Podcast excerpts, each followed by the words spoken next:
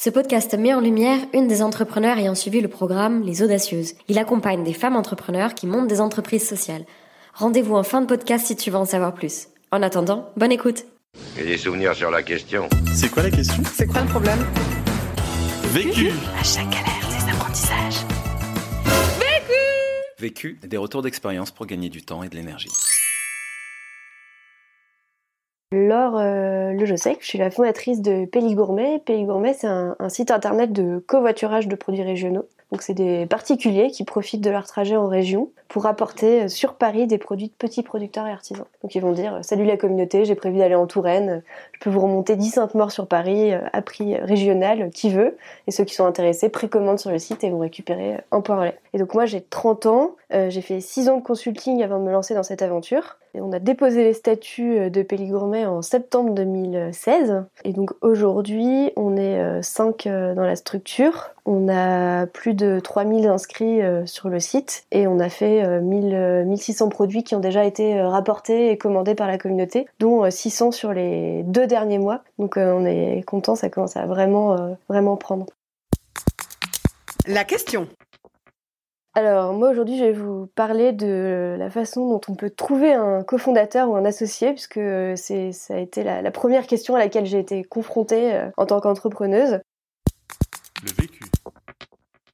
Moi, j'ai démarré le projet toute seule. J'avais euh, d'une part aucune compétence puisque je me lançais dans l'alimentaire et moi j'avais fait du conseil euh, dans l'énergie, donc euh, absolument rien à voir. Et par ailleurs, j'ai vite compris que j'avais pas envie et pas l'énergie d'entreprendre toute seule. Je pense que l'équipe c'est fondamental. Donc je me suis très rapidement mise à la recherche d'un associé. Une fois qu'on les a trouvés, on s'est toujours pas gagné. Par exemple, moi, j'ai failli m'associer avec quatre personnes, un collègue, une amie et deux inconnus trois fois sur quatre, euh, je, me suis aperçue que en fait, euh, ça collait pas du tout euh, pour des raisons diverses et variées d'implication, de vision sur le projet, sur la partie impact social. Et, et, du coup, enfin, faut, faut surtout pas se décourager en fait quand on est, on a essayé de s'associer une fois, deux fois. ça veut pas dire que ça marchera pas. Ça veut pas dire que le problème vient de nous. C'est juste que c'est c'est, je trouve, un des, une des étapes les plus complexes du projet, c'est vraiment de trouver la bonne équipe.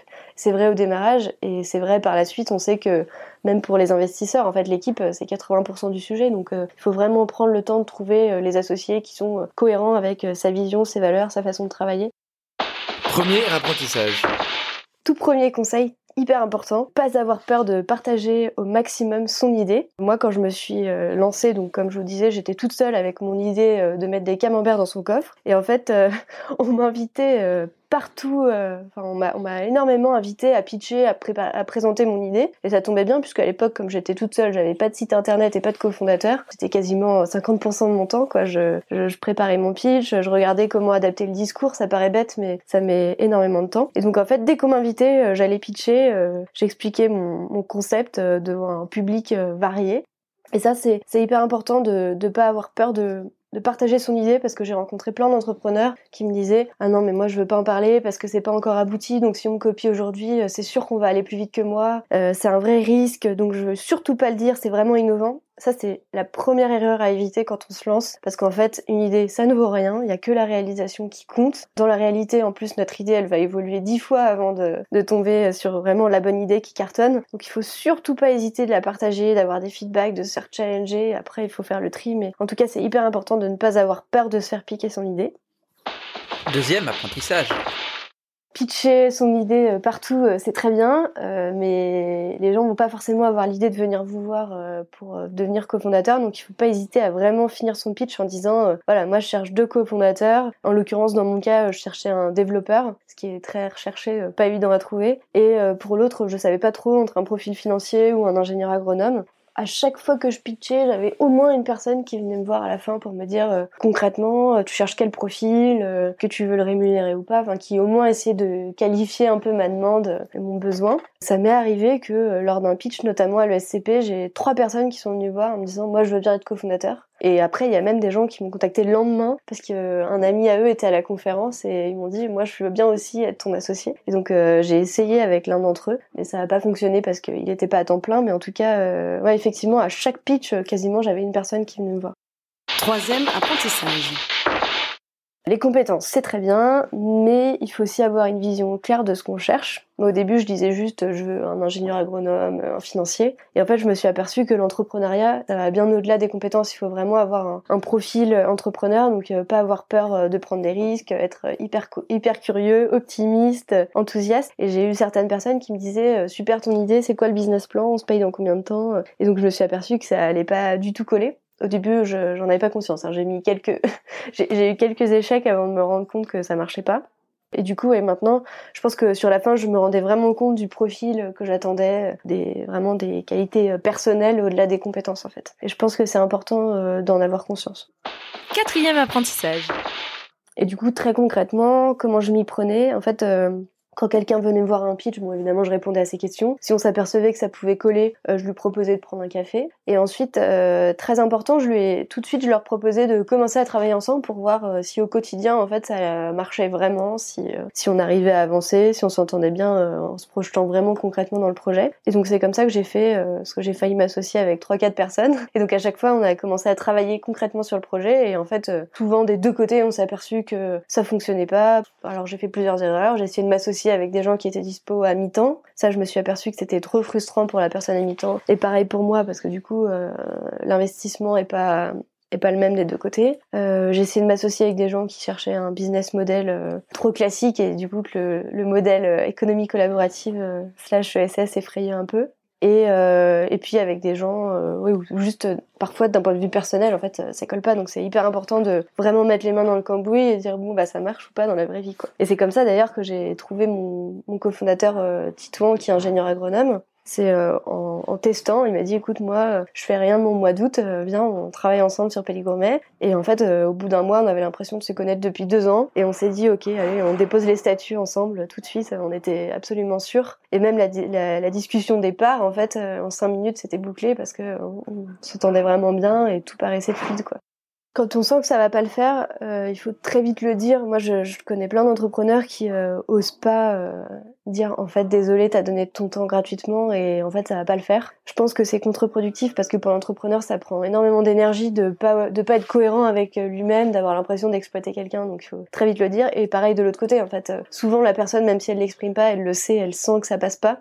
Donc je pense qu'il faut le dire très vite. J'ai pas toujours réussi à faire ça, mais c'est, je pense que c'est vraiment fondamental de le dire au plus vite ou en tout cas de dire bah écoute pour l'instant ce qui fait que ça marche pas c'est ça si tu penses que ça peut évoluer on peut en discuter mais pour l'instant moi je me projette pas avec toi quoi.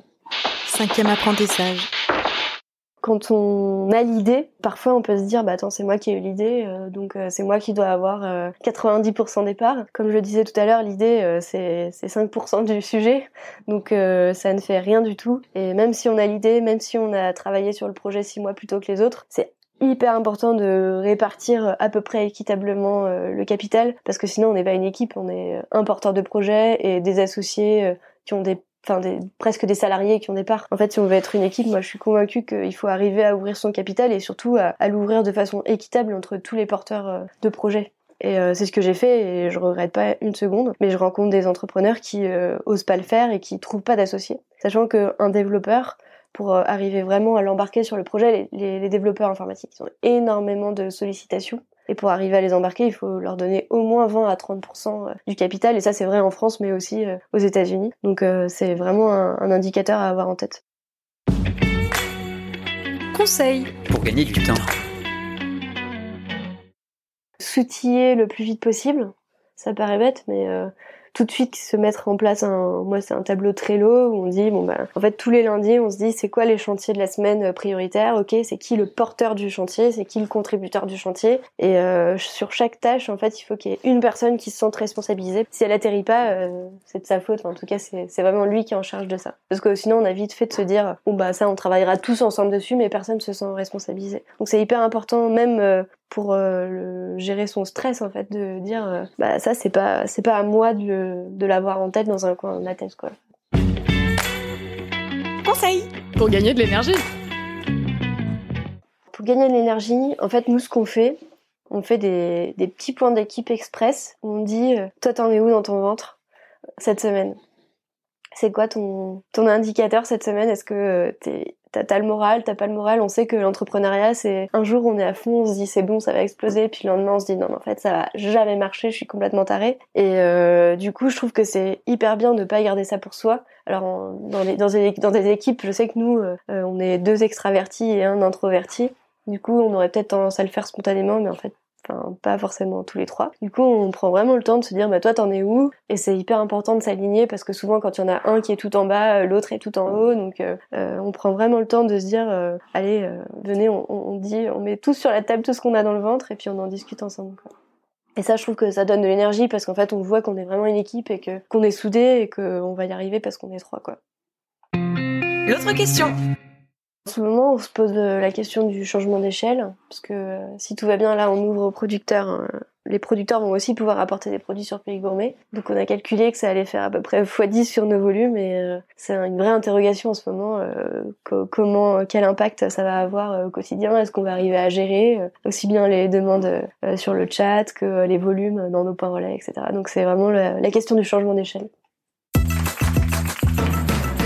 Vu, Vécu. vaincu. Pour plus de vécu, clique vécu.org. Voilà, ça répond à votre question Vécu. Buy ticket for change. Ce podcast a été réalisé avec les audacieuses. Sais-tu qu'en France, seuls 30% des entreprises nouvellement créées le sont par des femmes, y compris dans l'entrepreneuriat social? Le programme d'accompagnement Les Audacieuses s'est donné l'ambition de faire augmenter ce chiffre en se consacrant à la réussite de projets portés par des femmes. Nous avons souhaité mettre en lumière leur vécu. Pour en savoir plus sur Les Audacieuses, clique sur le lien dans la description. Merci à elles pour leur confiance et la qualité de leurs conseils.